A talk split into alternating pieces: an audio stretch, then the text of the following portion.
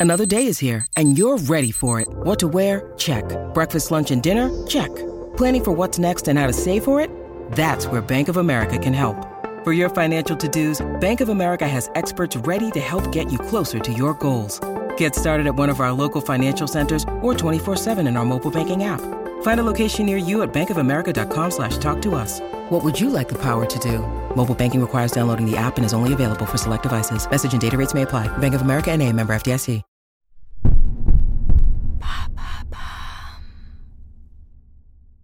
Qu'est-ce que la libido?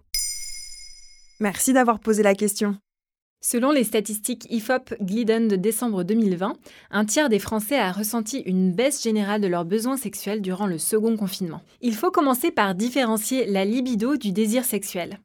La libido est liée à l'activité hormonale alors que le désir sexuel est psychologique. Alors pourquoi est-ce qu'on dit qu'on peut avoir une baisse de libido? Des perturbations d'origine hormonale sont tout à fait possibles et elles peuvent concerner les deux sexes bien sûr. Par exemple, chez l'homme, un taux anormalement bas de testostérone ou un taux élevé de prolactine.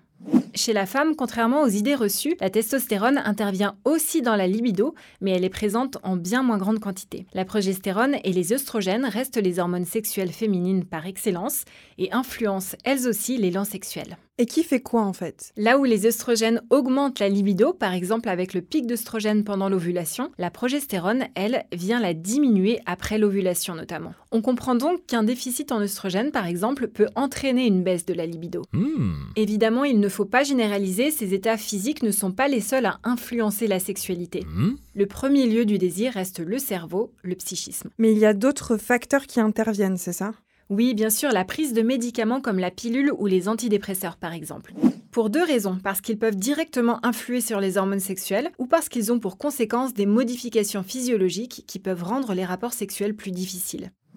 Le fait d'être atteint de maladies graves est un autre exemple parce que ces maladies entraînent souvent du stress et ou des douleurs. D'un autre côté, on peut se réjouir que certaines activités stimulent au contraire nos hormones sexuelles ou nos états physiologiques.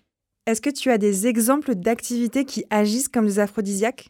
Oui, le meilleur exemple, c'est le sport. Il augmente la température corporelle qui influe elle-même sur le désir et permet de libérer la production d'endorphines qui luttent contre le stress.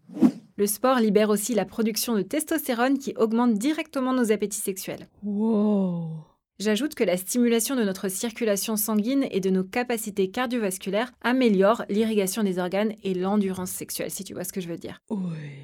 Seule limite, une pratique sportive trop intense fait sécréter une autre hormone, le cortisol, qui lui n'est pas un aphrodisiaque.